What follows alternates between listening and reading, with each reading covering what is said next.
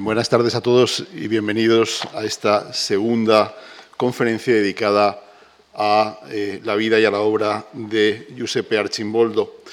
Eh, supongo que, o quiero pensar, que muchos de ustedes son reincidentes, eh, que el otro día no les aburrí demasiado y que por eso han decidido volver a pasar esta hora aquí oyéndome hablar sobre Archimboldo. Si es así, recordarán que aquella primera conferencia la dedicamos a una aproximación general a la vida del pintor, un poco también lo que ha sido los vaivenes de su fortuna crítica y que eh, acabamos enunciando lo que iba a ser eh, la eh, conferencia de hoy, enunciando pues, que esta segunda conferencia iba a estar dedicada pues aquel tipo de obras, puesto que una de las cosas que intenté mostrarles el otro día es que eh, Archimboldo era un pintor bastante polifacético, pintor que tenía distintas facetas, pero que sin duda aquella que le ha procurado un lugar eh, importante en la historia del arte son sus cabezas compuestas.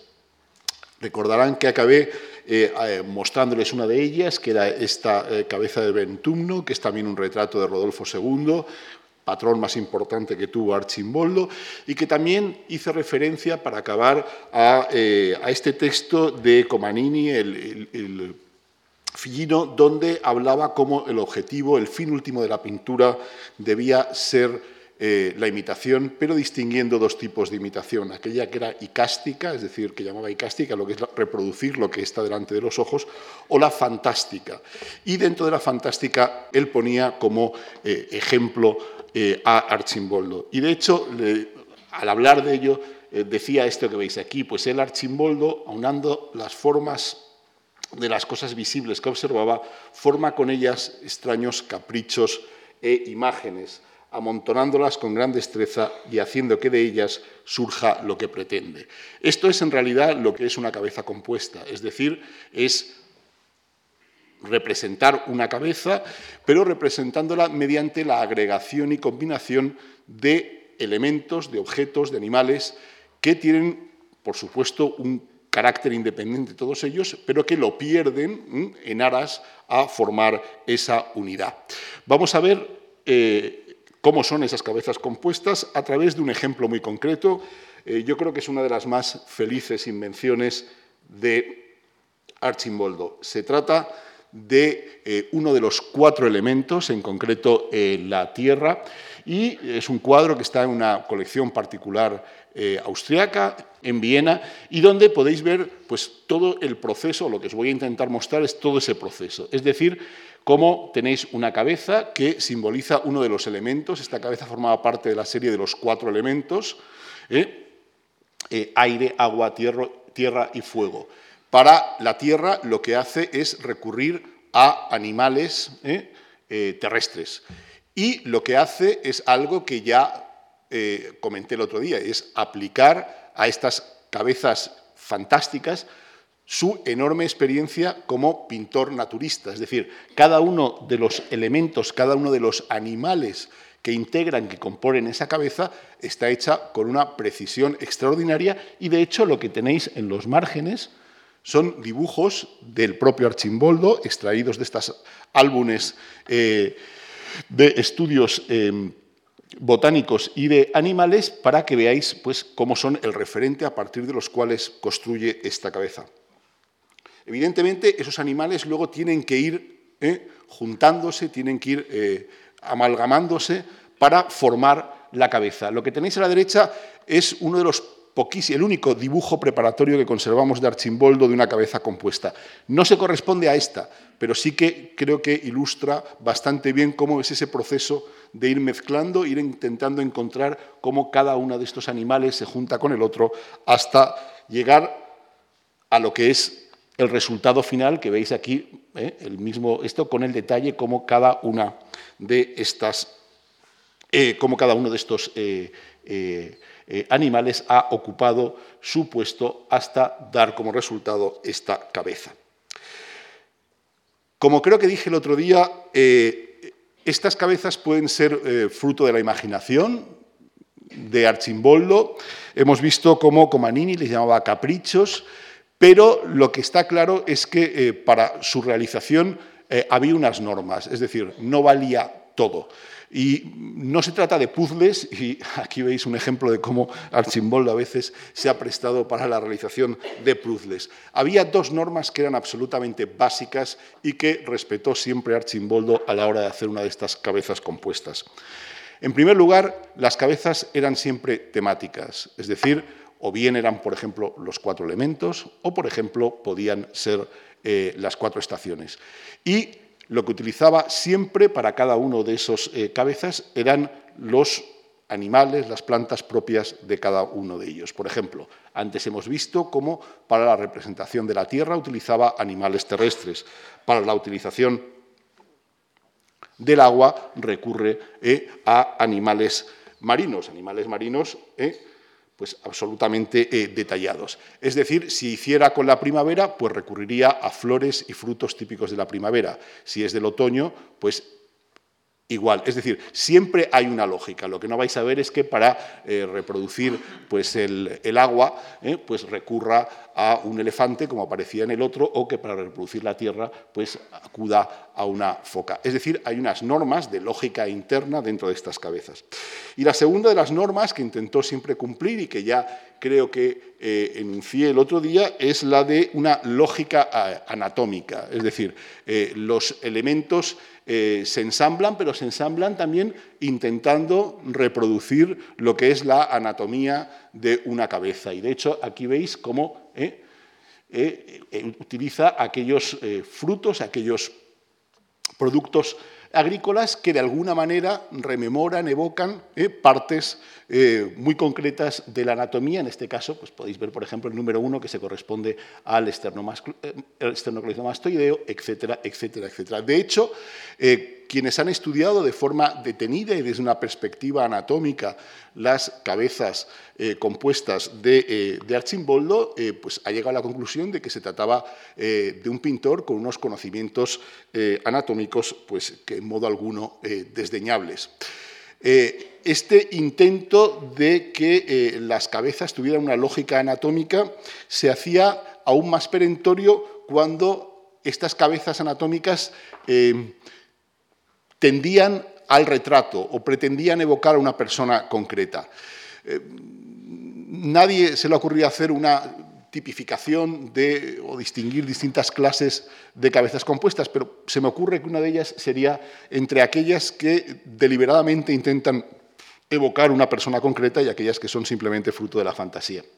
En este caso estamos ante una de las más famosas, ante este librero que ya comenté el otro día que eh, provocó la admiración de Dalí, de Max Ernst, que incluso durante las vanguardias lo vieron como un precursor del cubismo sintético y que parece ser que se trata de un retrato de Wolfram Lathius, un cartógrafo y un historiador que trabajaba al servicio de los Habsburgo de la corte imperial.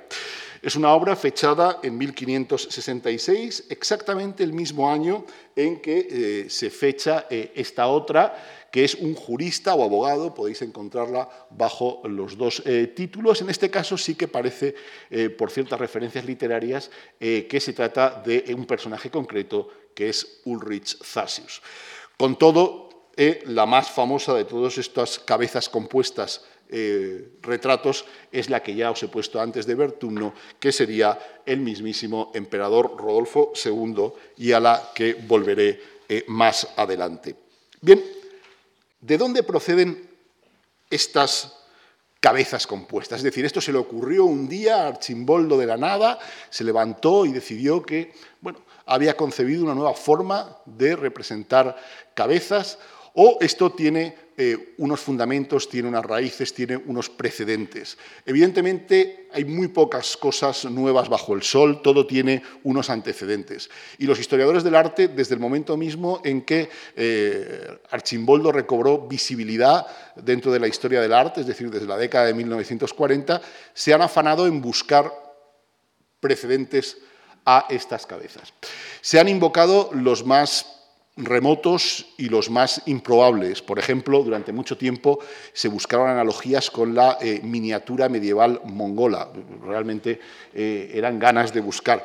Eh, con el tiempo, evidentemente, los historiadores han ido afinando más y en estos momentos podemos decir que hay dos grandes teorías al respecto.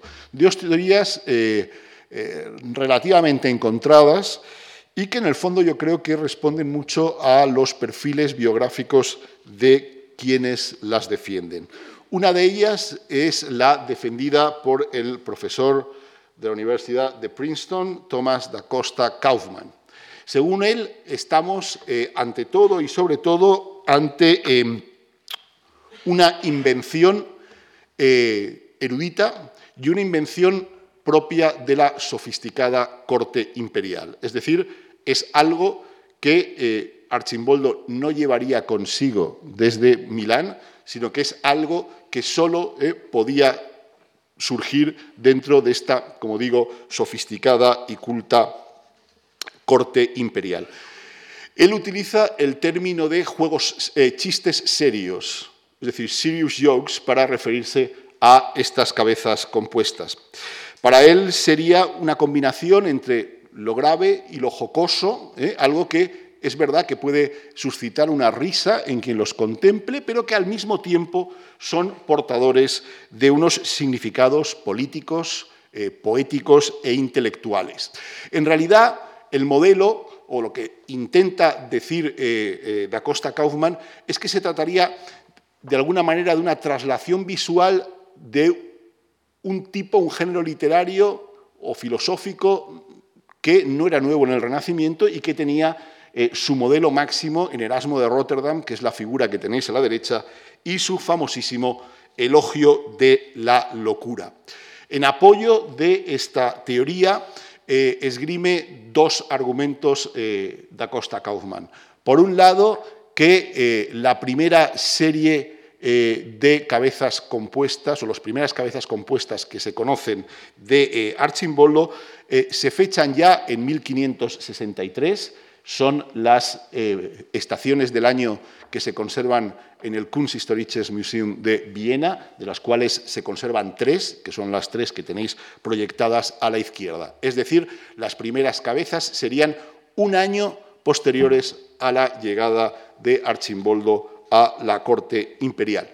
Y en segundo lugar, otro de los elementos que, eh, el otro argumento que esgrime es que parece que hay evidencia eh, por una serie de cartas de que eh, las cabezas compuestas son el resultado de la colaboración entre el pintor y un humanista de la corte llamado Giambattista Fonteo, que parece ser que colaboró, por lo que él dice en alguna carta, eh, con, Archimboldo. El problema es que la colaboración entre ambos es posterior, es decir, es ya del año 68, con lo cual sería unos años posteriores a, eh, a la realización de la primera serie. Es curioso también que en una de estas cartas, donde Fonteo de alguna manera bueno, reclama una cierta paternidad intelectual de estas cabezas compuestas, habla de Archimboldo como un pintor que lo dice un pintor de Grilli. Pintor de Grilli es una referencia directa a Plinio, a su historia natural, al libro 35 de la historia natural de Plinio, donde se cuenta la historia de los pintores de la antigüedad.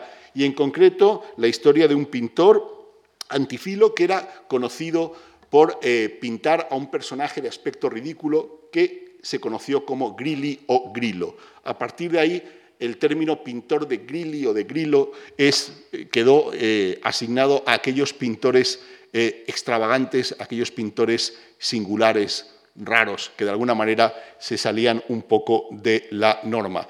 Y de hecho, pues fue asignado a varios pintores durante los siglos XV y XVI, algunos con cierta paralelismo, si se quiere, con Archimboldo, como es el caso del Greco, aunque solo sea porque ambos fueron invocados por los, eh, por los surrealistas como precedentes eh, suyos. Lo que quiero decir es que eh, todo ello conforma este ambiente sofisticado, intelectual, con referencias a la antigüedad, con referencias a grandes escritores del momento, que, según, como digo, Da Costa Kaufmann, explicarían eh, la génesis de estas cabezas compuestas. Frente a esta teoría, eh, la teoría enunciada por un italiano, Francesco Porzio, concretamente milanés, que dice que se trata, frente al origen centroeuropeo de, que esgrime Da Costa Kaufmann, él dice que el origen es milanés, está en Italia, y frente al carácter aristocrático, erudito, que Da Costa Kaufmann otorga a estas cabezas compuestas, aboga por un carácter mucho más popular, mucho más satírico. Según él, este tipo de imágenes se pueden rastrear, se pueden eh, percibir en la Baja Edad Media, eh, sobre todo en la cultura eh, campesina. Supongo que tendría muy en la cabeza que las primeras, las primeras cabezas compuestas conocidas pues, tienen motivos tomados del mundo agrícola, tanto en las máscaras que había en los festivales eh, agrícolas como también en las que se llevaban en los carnavales. Ese sentido eh, grotesco, ese sentido de crítico, eh, según él, se percibe no solamente en la obra de Archimboldo, sino que anima también la obra de otros pintores y también literatos, de, tal forma que eh, Archimboldo sería un producto muy concreto de esta sociedad eh, italiana y más concretamente eh, milanesa. De hecho, aduce algunos ejemplos de cómo proto cabezas compuestas o cómo en un ambiente en unos años inmediatamente anteriores a los de la actividad de Archimboldo, pues tenemos ya obras que evidentemente pues remiten a ellas. Lo que tenéis a la izquierda es un plato de cerámica que muestra al hombre eh, eh, pene, el hombre que está compuesta toda su cabeza a base de penes. Parece ser que era un motivo relativamente habitual en torno de chanza, en torno de, sátira, y de hecho pues un eh, escritor como Pietro Aretino, que es el que tenéis a la derecha en su medalla, pues se hace por un lado mostrar el de perfil y por la otra cara, eh, pues esta, eh, esta cabeza compuesta a su vez de penes. En este caso, pues el Aretino, aparte de ser famoso por su falta de escrúpulos, fue uno de los autores eróticos más importantes del siglo XVI y probablemente de ahí que eligiera pues mostrarse todo orgulloso con esta cabeza en el vez de su medalla. Eh, Porcio eh, da muchos más ejemplos. Por ejemplo, eh, aquello que llamaba tanto la atención a Alfred y Margaret Barr, aquellas cabezas dobles, pues la encuentra, por ejemplo, en algunas medallas acuñadas en ese momento en círculos filoprotestantes criticando al Papa, como la que tenéis allí, donde si se ve por un lado es el Papa, si se le da, se le invierte, pues lo que aparece es el diablo. Exactamente igual el mismo procedimiento que veíamos con algunas de las realizaciones de Archimboldo, que si las veíamos de un lado o de otro, pues tenían significados eh, distintos. También, finalmente, eh, aduce dos razones para, eh, para atribuir un origen milanés a estas cabezas compuestas. Una que yo creo que es un poco discutible y es el testimonio de un escritor milanés, un tal Pedro eh, Morigia, o Morigi, que eh, escribe prácticamente en el momento de la muerte de Archimboldo y dice que Archimboldo, antes de partir, para la corte imperial ya había hecho este tipo de cabezas compuestas. El problema de eh, Morigi es que no es un testigo demasiado fiable. Era muy amigo de Archimboldo y también dijo que pertenecía a una, nobilísima familia eh, milanesa de igual apellido que hoy sabemos es falso. Es decir, que pudo de alguna manera intentar eh, edulcorar la biografía y los logros de Archimboldo. La otra, que es discutible o que por lo menos no pone, eh, eh, no ha alcanzado el consenso de la crítica, es que para él la primera de las cabezas compuestas, las primeras cabezas compuestas, no sería la serie de las cuatro estaciones conservada en, en, en Viena y que se fecha en 1563, sino que sería esta otra conservada en Múnich y que eh, data entre 1555 y 1560. Evidentemente, si fuera así, eh, eh, habría que darle la razón, puesto que Archimboldo se traslada a la corte imperial en el 62. Pero, a diferencia de la serie de Viena, que está fechada, en este caso todo depende de lo mucho que estimemos y apreciemos el ojo de, este historiador italiano Francesco Porzio. Antes he dicho que las dos teorías deben mucho a la biografía personal e intelectual de quienes las defienden. De un lado, Da Costa Kaufman, un historiador del arte eh, anglosajón que llega a Archimboldo después de sus estudios sobre la corte de Rodolfo II de Praga. Del otro lado, un italiano, eh, milanés, defendiendo la contribución milanesa. Probablemente, como siempre, la solución haya que buscarlo entre una cosa y otra. Lo que parece evidente, y eso es algo que incluso reconoce Da Costa Kaufmann, es que en Italia, en Milán concretamente, había un fermento. Y había una tradición eh, con respecto a este tipo de invenciones, de juegos visuales, que al menos, al menos se remonta a la figura de Leonardo da Vinci. En la clase anterior comenté que, aunque florentino, en ninguna otra ciudad de Italia tuvo un impacto mayor y más duradero eh, Leonardo da Vinci que en Milán. En Milán eh, sus sucesores dominaron la escena pictórica durante décadas y en Milán eh, vivió Melzi, que fue, aparte de pintor, el depositario intelectual del legado de Leonardo. Él fue el que se quedó con todos los manuscritos de Leonardo. Bien, parece evidente que este tipo de lo que se llama las cabezas grotescas y de carácter, eh, como por ejemplo estas que veis aquí en unos dibujos de Leonardo, pues eh, debieron de alguna manera eh, influir en un archimboldo que, recordémoslo, se había formado en este ambiente. Su padre y su tío habían sido colaboradores de Bernardino Luini. Pero, más importante todavía, es que en uno de los escritos de Leonardo, en el Tratado de la Pintura, el Tratado de la Pintura es un libro tan importante como de alguna manera falso, falso en el sentido que todo lo que incluye es de Leonardo, pero Leonardo nunca lo escribió como un libro.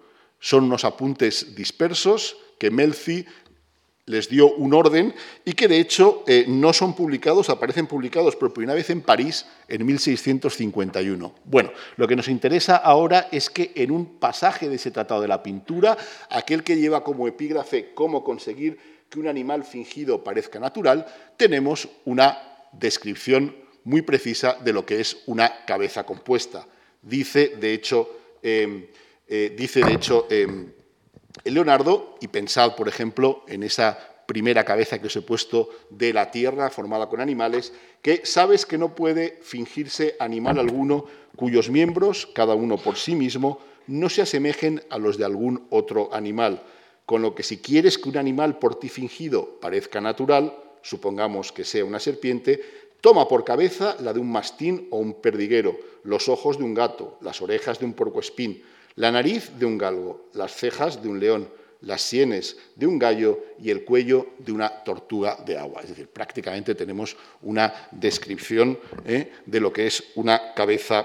Em, de lo que es una cabeza compuesta. Evidentemente, como digo, esta tradición estaba muy viva en tanto en los talleres como en los cenáculos literarios milaneses y sin duda pues eh, Archimboldo estaba al tanto de ello.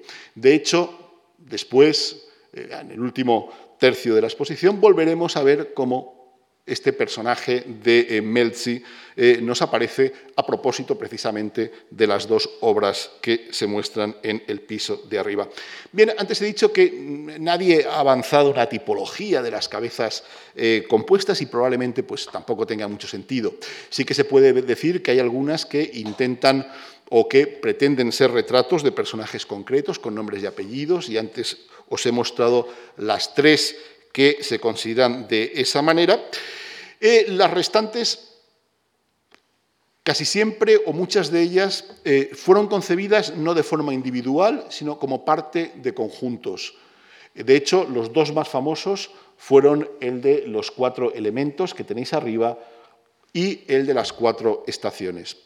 De los cuatro elementos no se conserva ninguna serie completa mientras que eh, de las eh, estaciones se conserva una, que es la que se conserva en el Museo del Louvre, en París, que es del año, ya, eh, del año 73, que es la que veis abajo. Digo esto de las series porque, evidentemente, disfrutaron de una gran fama en el momento mismo de su realización y Rodolfo II las utilizó para agasajar a gobernantes extranjeros, casi siempre miembros eh, de los Habsburgo o vasallos de los Habsburgo.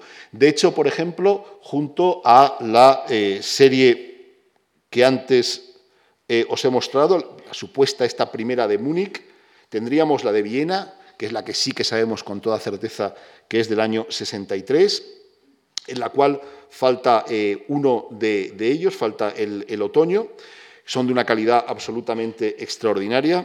Si os fijáis, está son, como digo, de una, calidad absolutamente eh, eh, extraordinaria. Se conservaría después la del Museo del Louvre, que es del año 1573, y es muy posible que hubiera una cuarta serie, bueno, seguro, porque está documentada, hubo una cuarta serie que fue enviada a Felipe II, pensamos que en la década de 1580, serie que, eh, que se ha perdido pero de la que probablemente, a la cual probablemente perteneciera la magnífica primavera de eh, la Academia de San Fernando. Bien, eh, aparte de estas estaciones, compuestas por evidentemente cuatro cuadros, cada uno alusivo a una de estas estaciones, en un momento determinado hizo una obra, por decirlo de alguna manera, lo más, más difícil todavía, que fue aunar en un solo cuadro las cuatro estaciones. Parece ser que se trata de una invención tardía tiene eh, combinados pues, elementos eh, del otoño, de la primavera, del invierno, y es una, obra, como digo, tardía, una obra que estaba en colección particular hasta que hace apenas dos años lo compró la National Gallery de Washington. La otra de las eh, series importantes es la de los cuatro elementos. En este caso se conservan tres obras eh, autógrafas de, eh, Archimboldo, pero que probablemente pertenezcan a dos series distintas. Una que eh, se conserva el agua y el fuego en Viena y se conserva la tierra que antes os he mostrado en colección particular. Por desgracia, no se conserva ninguna, ninguna, ningún aire eh, original. Se conoce a través de copias, puesto que eh, no solamente el éxito de estas composiciones fue tal que no solamente el propio pintor hizo réplicas autógrafas, sino que también debió haber gente que copió estas realizaciones. Y, por lo tanto, falta el del aire que, como podéis imaginar, se trata de una cabeza eh, compuesta íntegramente por pájaros y aves. De nuevo, de estas series consta que hizo numerosas, prácticamente tantas como de las estaciones. Y de hecho es muy interesante que normalmente eh, aparecen documentadas de forma conjunta. Es decir, a quien se le enviaba una serie de los elementos, se le enviaba también una serie de las estaciones. Y si recordáis la conferencia del martes, eh, os puse cómo Felipe II tenía las dos. Aquí veis una de las copias de estas que se conservan del aire, y bueno, pues evidente, yo creo que no hace falta ser un conocer para darse cuenta que la calidad de esta es bastante peor. Eh, si os pongo esto con la otra es porque, de hecho, es muy posible que las series estuvieran concebidas no para verse aisladamente, sino para que combinaran los cuadros de una con la otra. De hecho, en el dorso de la primavera de eh, la Real Academia de Bellas Artes de San Fernando, que es la que tenéis a la derecha, hay esta inscripción. La primavera va acompañado del el aire, que es una cabeza con pájaros. Es decir, estaba concebido para no que se vieran las cuatro estaciones juntas y los cuatro elementos juntos, sino de ir intercambiando una con otra. De acuerdo con esta indicación, pues los especialistas han sugerido que la forma de exhibirse conjuntamente eh, estos, dos, eh, estos dos conjuntos, es decir, las estaciones y, las, em, y los elementos eh, sería esta.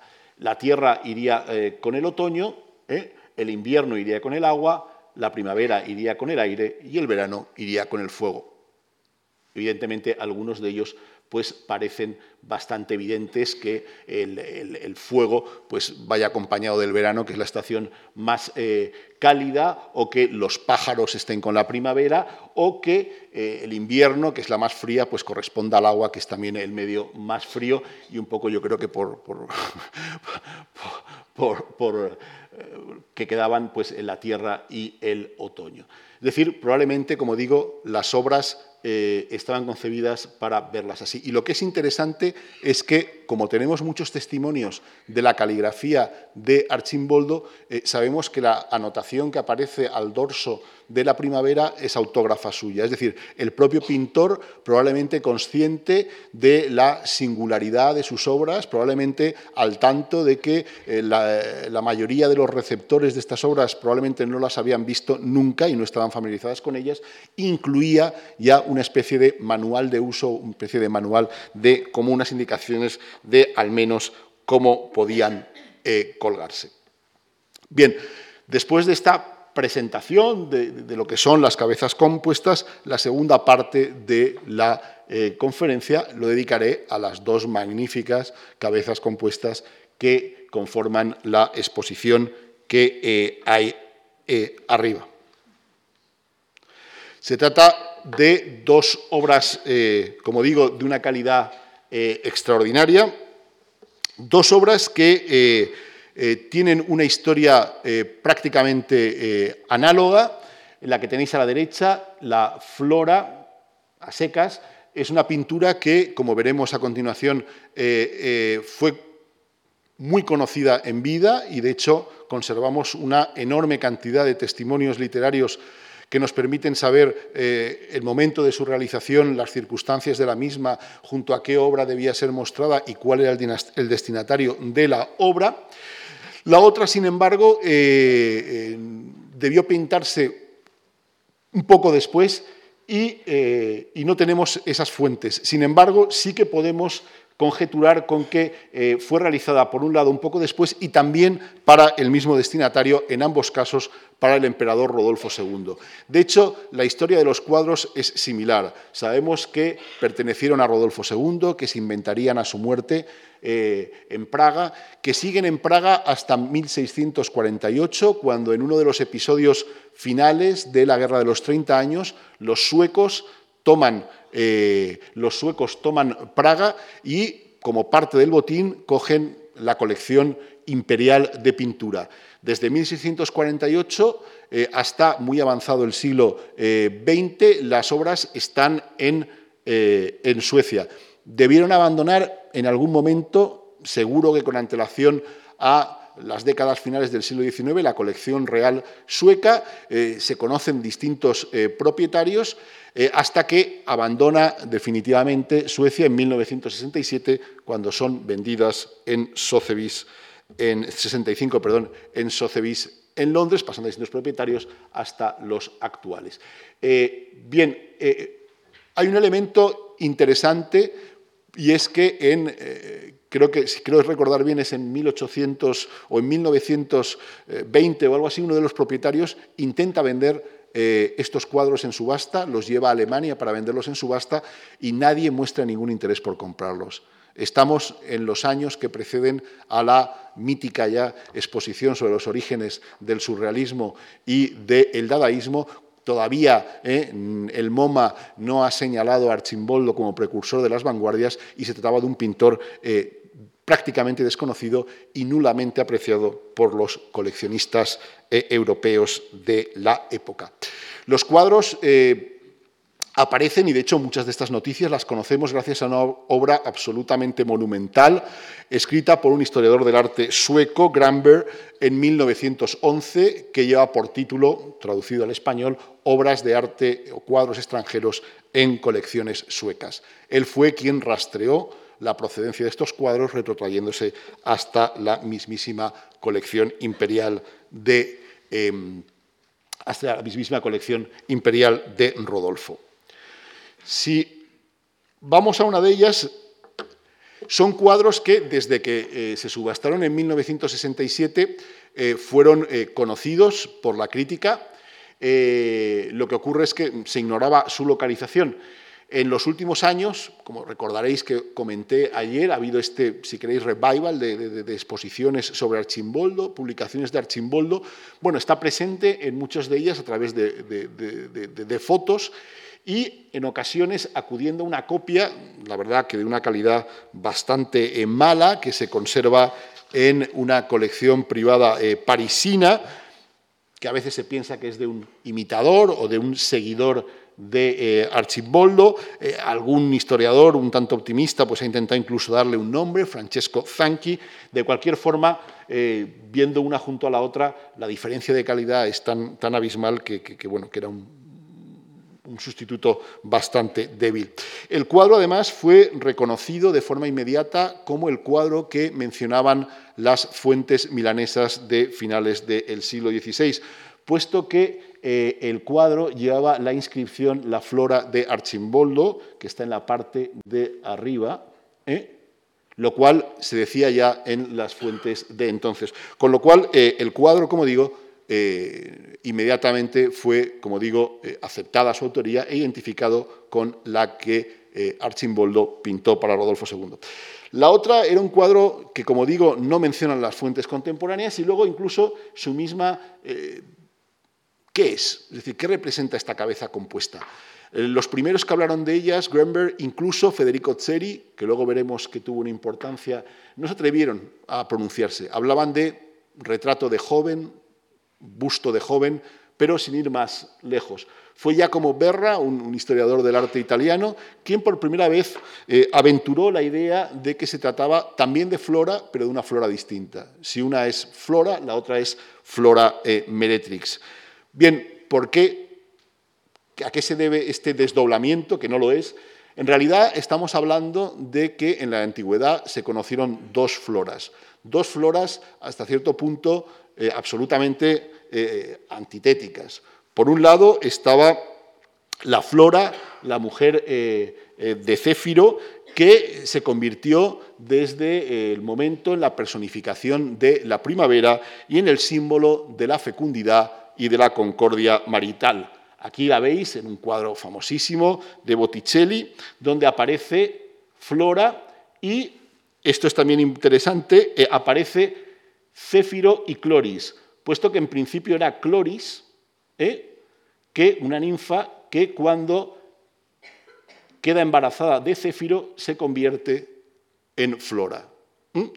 Luego volveré porque tiene una cierta importancia. Bien, frente a este modelo de fecundidad, de concordia marital, existía otra Flora que era justo lo contrario. En este caso no es un personaje mitológico, sino que era un personaje real. Era la Flora Meretrix, una prostituta romana que había tenido tantísimo éxito en el desempeño de su profesión que murió rica y tan rica que dejó su fortuna para que se celebrasen todos los años unas festividades en Roma que eran las conocidas como Floralia.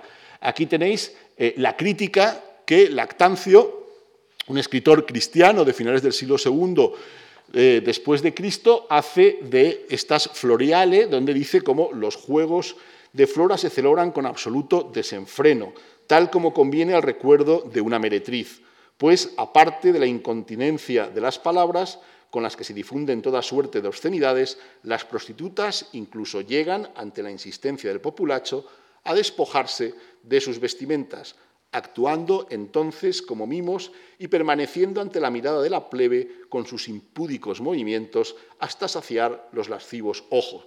Aquí tenéis un cuadro de eh, Tiepolo que muestra estos floriales. Eh, ¿Qué ocurre? Que eh, esta división que los antiguos tenían clásico, tan clara, perdón, en la Edad Media empieza a perder estos perfiles tan nítidos y de hecho eh, en la Baja Edad Media se funden ambos personajes. Un testimonio clarísimo de ello lo tenemos en el gran escritor italiano Giovanni Boccaccio, que en 1359 publica De Claris Mulieribus, es decir, un libro dedicado a las mujeres destacadas de, eh, de, la historia y donde habla literalmente de Flora, la prostituta, diosa de las flores y mujer de Céfiro. Es decir, las dos floras que estaban tan claramente separadas en la antigüedad han quedado fundidas en una sola. Ello explica que durante el Renacimiento se identifiquen con flora, pues tanto eh, jóvenes a punto de casarse o recién casadas como prostitutas y que haya un verdadero debate entre quiénes son eh, o cuál era la ocupación o cuál era la conducta moral de los personajes eh, reproducidos en algunos de los cuadros que veis aquí. Y de hecho hay numerosísimos cuadros de flora durante todo el Renacimiento. Como digo, las circunstancias concretas de realización de este cuadro, de esta flora, son bien conocidos. Archimboldo, después de muchos años de trabajar en la corte imperial, después de conseguir eh, permisos puntuales para volver a Milán, finalmente, en el 86, el emperador le deja volver y lo manda de vuelta a Milán eh, enriquecido y además con un título nobiliario. los últimos años de vida de Archimboldo en Milán son los de un gran señor, habitaba prácticamente un palacio y se rodeó de la creme de la creme de la sociedad y sobre todo de la intelectualidad milanesa de la época, lo cual, como vemos, veremos, es muy importante para entender estos cuadros. Aunque, como digo, eh, eh, estaba ya jubilado, por decirlo de alguna manera, seguía cobrando su pensión anual de parte del emperador y siguió, de alguna manera, mostrando su gratitud al emperador eh, mientras vivió. El primer cuadro que consta que envió al emperador después de volver a Milán es precisamente esta flora. Sabemos que fue pintada en 1589 y que fue presentada al emperador el día de Año Nuevo de 1590. La fecha importa porque es el día en el que habitualmente se le hacían presentes al emperador. Sabemos mucho de él porque uno de estos amigos de, eh, de, Archimboldo, Gianpaolo Lomazzo, pintor y también tratadista, es el que tenéis abajo en este autorretrato, autor, entre otros, del el importantísimo tratado Idea del Tempio de la Pintura, publicado en 1590, nos hace una eh, muy ajustada éfrasis, eh, descripción del cuadro en cuestión. Archimboldo dice, ha pintado ahora, desde el pecho hacia arriba, a una bellísima mujer compuesta completamente de flores, con el nombre de la ninfa Flora. En él se muestran todo tipo de flores, copiadas del natural, de tal modo que para la tez y los miembros se han utilizado aquellas más idóneas para representarlos naturalmente, y casi todas las demás están dispuestas en el ornato de la cabeza, excepto la mayoría de las blancas que se han colocado a modo de forro del vestido, sobre el que se muestran las hojas reproducidas del natural de la mayor parte de las flores que aparecen en la imagen. Esta de lejos no representa sino a una bellísima mujer, de cerca, aunque con apariencia de mujer, evidencia sino flores y hojas, formando un conjunto y unidas. Bien, esta descripción es magnífica para empezar porque Lomazo estaba ciego entonces. Es decir, eh, evidentemente alguien, alguien le contó la apariencia del cuadro y él lo incluyó en su tratado. Evidentemente es una descripción que se ajusta al cuadro, pero que también contiene pues, muchos elementos de lo que es la retórica de la literatura artística de la época. Pero sí que me interesa al menos señalar dos aspectos. En primer lugar, cómo el interés que pone Lomazzo para decir que la elección y la distribución de las flores no es aleatoria, lo que decía antes, tiene que haber una lógica a la hora de su empleo, elección y utilización. Y lo otro, algo que es fundamental y a lo que volveré después, esa doble eh, visión que tenían estas obras, de lejos y de cerca. De lejos es flora, cuando te aproximas te das cuenta que es una eh, reunión de hojas y de flores eh, diversas. Bien, para representar a Flora eh, se podía recurrir a una tradición que estaba bastante establecida. De hecho, Vincenzo Cartari, en uno de los textos más, más conocidos de la época, que es las imágenes de los dioses de la antigüedad, dice que había que mostrarla con una guirnalda de flores diversas en la cabeza y un vestido igualmente pintado con flores de diversos colores, porque dicen que son pocos los colores de los que no se adorne la tierra cuando eh, florece. Asunto también sobre el que volveré. La verdad es que parece que Vincenzo Cartari tuviera en mente el cuadro de, eh, de Flora de Archimboldo cuando escribió esta descripción. Lo que me interesa también señalar ahora es que eh, estos cuadros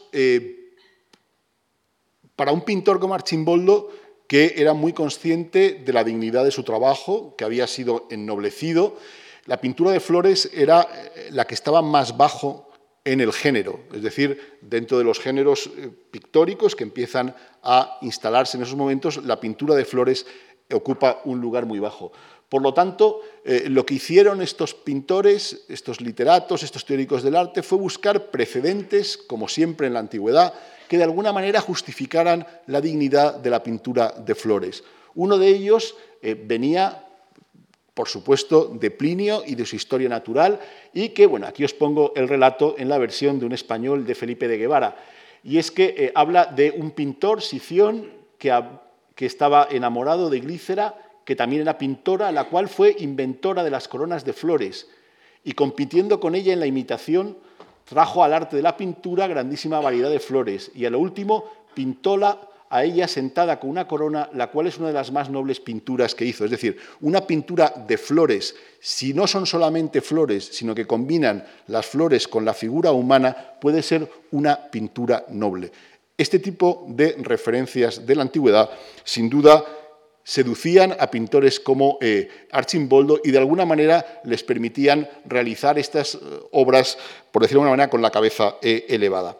Como he dicho, la obra fue muy conocida, aparte del texto de aparte del texto que os he puesto antes de Lomazo, se publicó en el año 91 este opúsculo que es interesantísimo porque es prácticamente una especie de catálogo de exposición a banda lettre. Es un texto publicado que lleva por título al invictísimo César Rodolfo II sobre las dos cuadros de Flora y Ventumno hechas para su sacra majestad por Giuseppe Archimboldo Milanese. Gracias a este testimonio sabemos, eh, por un lado, eh, que eh, el cuadro de Flora fue enviado a Rodolfo II, algo que decía, algo que no decía Lomazo, y también que el cuadro de alguna manera formaba pareja con el ventumno. De hecho, es curioso porque eh, os habréis dado cuenta que la inmensa mayoría de cabezas compuestas de Archimboldo las muestran de perfil y estas son de las pocas donde aparecen eh, de tres cuartos, es decir, de alguna manera invitan mucho más a un diálogo entre ellas de lo que podría pasar entre dos cuadros en estricto eh, perfil. Por otro lado, eh, no sé si os habréis dado cuenta, pero la flora es la única de todas las cabezas de Archimboldo que proyecta una sombra, es decir, que está concebida para verla desde un punto de vista concreto. El opúsculo es fascinante, por un lado, porque estamos, como digo, ante un catálogo de exposición a Bandaler, en segundo lugar, uno de los primeros que se hicieron en Europa, y en segundo lugar, porque también nos ilustra la importancia que tenían los literatos para la promoción de los pintores y cómo alguien que a estas alturas pues, tenía ya una cierta experiencia en moverse en ámbitos eh, tan sofisticados como el de la corte, como el Archimboldo, pues supo eh, beneficiarse de ella. Prácticamente comparece el quién es quién de la intelectualidad eh, milanesa de la época. Y eh, alguno de ellos es curioso, como por ejemplo Giovanni Filippo Girardini, que escribe eh, uno de estos composiciones dedicado al Ventumno de Archimboldo, que llegando a Praga, ahora con Flora, y esta le responde al final. Eh, es decir, primero fue enviado, como he dicho antes, eh, Flora, al año siguiente fue enviado Ventumno y es con el envío de Ventumno cuando se hace este texto. Y es gracioso porque los pone a dialogar, es decir, uno lee el texto y entonces están hablando uno con el otro. Es curioso porque incluso los muestra como una pareja de enamorados, lo cual es una licencia mitológica bastante grande, puesto que el marido de Flora era Céfiro y el marido de Ventumno era Pomona. Pero bueno, le da igual, están hablando entre ellos, eh, tontean claramente entre ellos, y hay un elemento que me interesa señalar de esta composición de Gerardini, es que en un momento Flora se queja de que la confundan con la prostituta. Es decir, que estaba muy claro eh, estos problemas que podía haber de interpretación. Otro de los eh, textos incluidos en ese opúsculo es el de Gregorio Comanini, que probablemente lo habréis visto reproducido en el texto, que me interesa señalarlo porque retoma esa idea que señalaba Lomazo, y es como estas obras admiten siempre una doble lectura, de cerca y de lejos, que fue una de las claves del éxito de las cabezas compuestas. Es decir, de lejos Veo una figura, a medida que me acerco, esa figura de alguna manera eh, se diluye entre los elementos que lo componen. Es más, escribe un poema en los que intenta, eh, mediante eh, figuras literarias, transmitir a quien lo lea pues, la misma sensación de paradoja, de sorpresa que transmite la contemplación del cuadro. ¿Soy yo flora o flores? Si flor, como de flora, tengo la sonrisa en el semblante y si soy flora, como flora es solo flor. Ah, no soy flores, soy flora, más bien soy flora y flores, como flora es solo flores, mil flores, una flora, porque las flores hacen flora y flora a las flores. ¿Sabes cómo? Las flores en flora trocó el sabio pintor y aflora en flores. Es decir, es un poco, pero me interesa sobre todo eso, el doble juego y también cómo el literato intenta mediante ¿eh? Su artificio y su talento literario, pues transmitir esa misma sensación de perplejidad, de sorpresa que deparaba la contemplación de estas obras.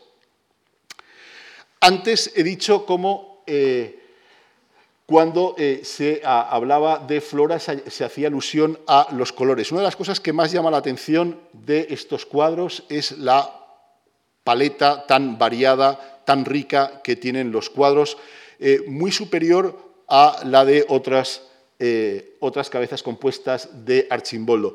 Y sin duda era porque el tema así lo requería. Y de nuevo eh, encontraba una justificación en los clásicos. Y pensad siempre, esto es importantísimo tenerlo en cuenta, que un artista, un literato del Renacimiento, siempre tiene dos vías para legitimar su arte, o bien la Biblia, la religión o bien la autoridad de los clásicos. Pues bien, resulta que es que el, el mito de Flora es también el mito de cómo el color llegó al mundo. Es decir, cuenta Ovidio en los fastos que, eh, que el mundo era prácticamente monocromo, solamente estaba el verde de las hojas, hasta que eh, el momento en que eh, queda embarazada Cloris de, de Céfiro y empiezan a salir flores de la boca y en ese momento como digo, el color de las flores inunda el mundo y da eh, color a ese mundo que hasta entonces no lo tenía. Aquí veis en el cuadro de Botticelli cómo eh, las flores salen de, la boca eh, de Cloris, que está convirtiéndose en, flora, y es más, en los fastos dice em, en los fastos dice Ovidio que concretamente salen pétalos de rosas de su boca. Y no me parece casual que precisamente sean pétalos de rosa los que ha elegido eh, Archimboldo para los labios de la flora. Bien, frente a, eh, esta flora eh, casta, esta flora mitológica, esta flora que que representa la concordia marital y la fecundidad, pues sin embargo, pese a ser, estar muy púdicamente representado, pues ya hemos visto que, debía suscitar eh, problemas de identificación y de hecho pues, os, he os he comentado cómo uno de los que escribe pone en boca de Flora que se queja de que la, eh, eh, de que la confundan con la prostituta. Probablemente eso debió ser el acicate, un acicate, debió servir como acicate a Archimboldo para pintar una que sí que sea, eh, sin discusión, una flora meretrix. Bien, ¿por qué decimos que esta es una flora meretrix y, no lo otro? Evidentemente, el primer elemento que nos llama la atención es el del seno descubierto, es decir, frente a la otra, muy recatada, muy tapada, pues esta mujer con el seno descubierto. Lo cual, evidentemente, es un elemento de una clarísima connotación sexual, pero también conviene, y eso sí que eh, me gustaría dejarlo claro, Conviene ser muy cauto cada vez que hacemos lecturas iconográficas de las obras de arte. Eh, se ha puesto de moda jugar una especie de veo veo, pues si esto aparece tal, significa tal. Las cosas son mucho más complicadas, puesto que prácticamente todo admite dos sentidos, normalmente absolutamente contrapuestos. Como digo, es evidente que un seno descubierto eh, es un elemento erótico, pero también puede ser absolutamente todo lo contrario para los hombres de aquella época. De hecho, el libro de gestos más importante publicado en ese momento, el de Giovanni Bonifacio, El arte de los gestos, publicado en Vicenza en 1616, pues incluye uno de los gestos es mostrar el pecho abierto. que se puede ilustrar perfectamente en este cuadro del Museo del Prado. Y dice porque el pecho es la sede del corazón ¿eh? y, del, y del hablar de verdad, es decir, sin contar mentiras y sinceramente. De hecho, por eso se muestra el pecho, es decir, como no hay nada que esconder, es decir, precisamente es la nuda veritas, es decir, la verdad desnuda, es decir, que viene desde la antigüedad. Por contra, en ese mismo texto se incluye eh, el gesto contrario, es decir, cerrar el pecho, eh, y es justamente un sentido absolutamente negativo. Si nosotros vemos estos dos, eh, que están pintados por el mismo pintor, probablemente como de forma deliberada, pues podríamos decir, no, no, este es mucho más positivo, es decir, más moralizante que el otro, y es justo al contrario. Recordar el famoso cuadro de la verdad, em, el amor sacro y el amor profano de eh, Tiziano y la famosa interpretación que hizo Panofsky desvelando precisamente eso. Por lo tanto, estamos ante un gesto, el de mostrar un pecho que es absolutamente ambivalente, que puede ser una cosa o que puede ser otra. Y de nuevo, eso nos plantea grandes problemas para saber cuál es el significado de la mm, enorme cantidad de cuadros realizados en Italia en el siglo XVI, donde aparece una mujer mostrándonos un pecho. Por lo tanto, a lo que tenemos que acudir es, de nuevo, al contexto, es decir, exactamente en las circunstancias concretas en las que realizó su obra Archimboldo, ¿qué podemos pensar? Y, desde luego, no hace falta ir a Italia sin salir del eh, mismo Milán, y en esta línea eh, leonardesca encontramos bastantes representaciones de flora eh, de flora y de una flora desnuda.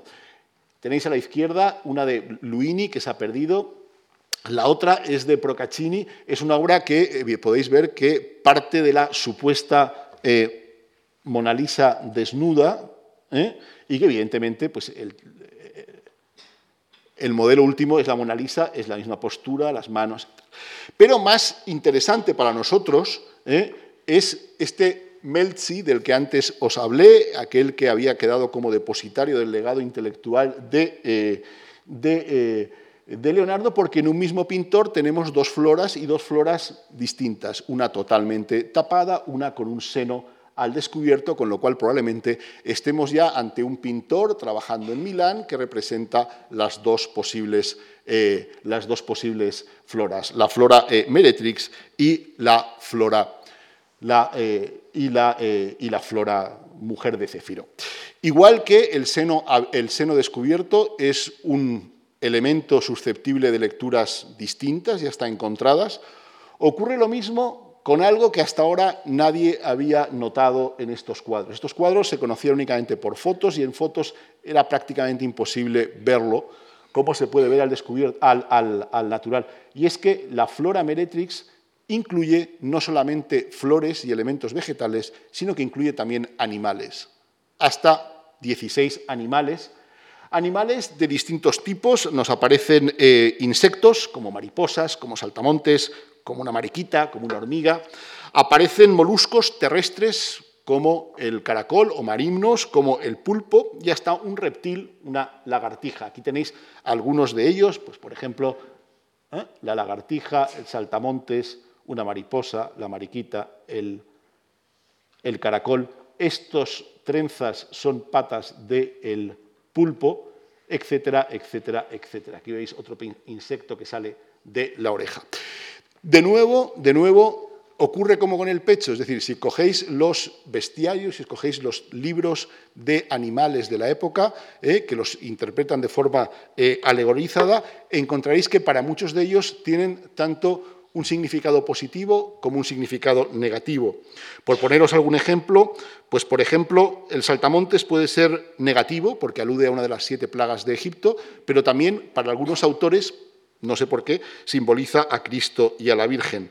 La mariposa, por ejemplo, para algunos autores simboliza el alma cristiana, para otros el hombre lujurioso.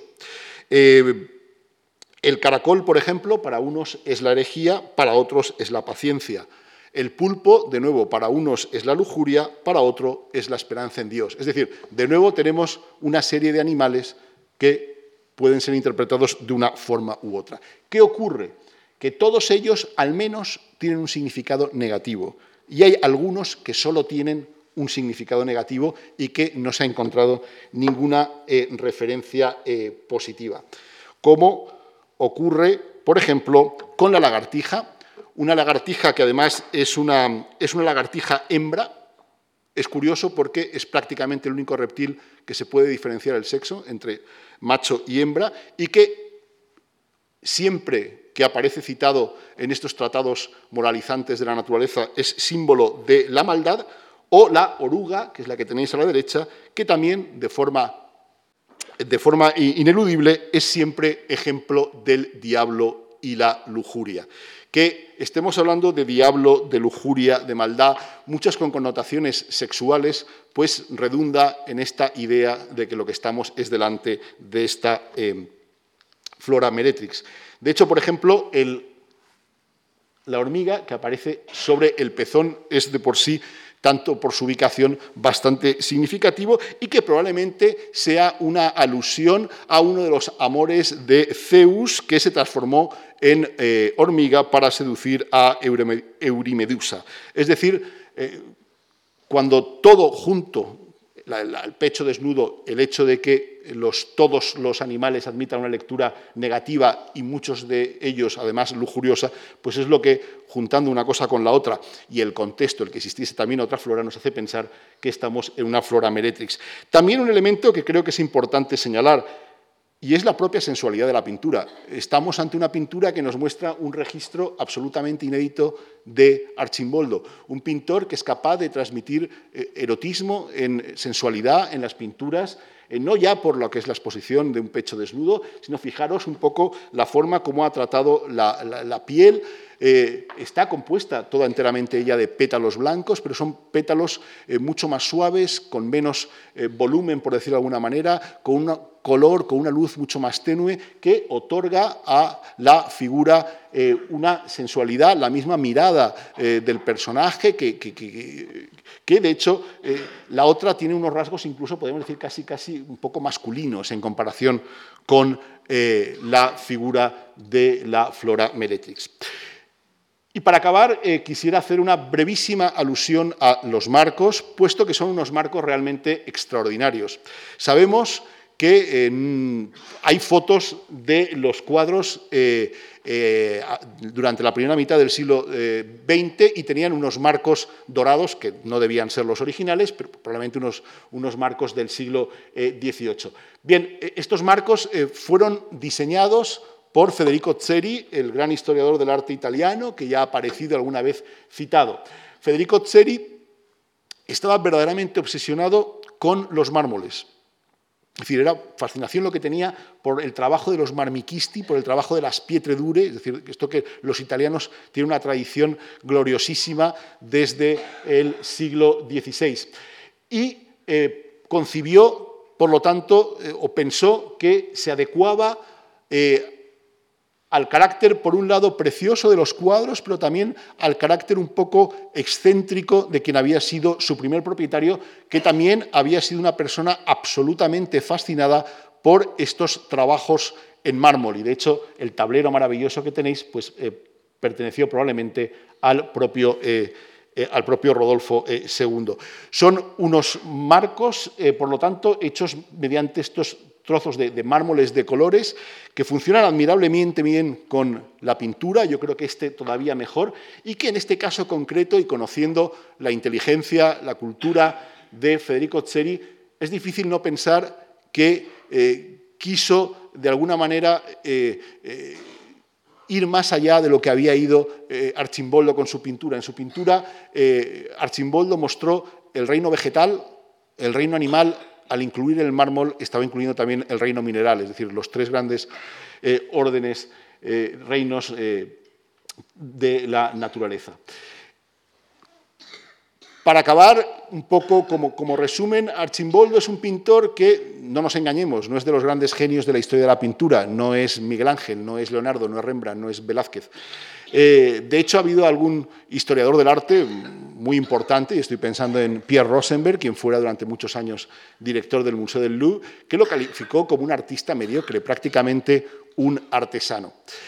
Como digo, es un pintor que eh, no es de los grandes eh, genios, pero sí que es un pintor que supo hacer algo que se valoraba mucho en el siglo XVI y que se valora mucho también en la actualidad. Y es que encontró su propio camino, es decir, fue capaz de encontrar una voz propia diferente dentro del muy competitivo mundo de la historia del arte. Esto de encontrar una voz propia, un estilo propio, una forma de ser propia, era una virtud que se requería o que se alababa no solamente de un pintor, de un literato o de un eh, músico, sino de cualquier persona en la vida. Y de hecho constituye una de las grandes eh, alabanzas que cabe hacer una persona de acuerdo con Baltasar de Castiglione en su famosísimo tratado de El cortesano, donde elogia a aquellos que son capaces de tener su propia vida, su propio camino en la vida, el ser distintos. Y lo que también está claro es que sin ser Miguel Ángel, sin ser Leonardo, sin ser Rafael, el camino particular que eligió Archimboldo es un camino que conecta mucho más con la sensibilidad contemporánea que lo de los grandes genios del pasado. Muchas gracias.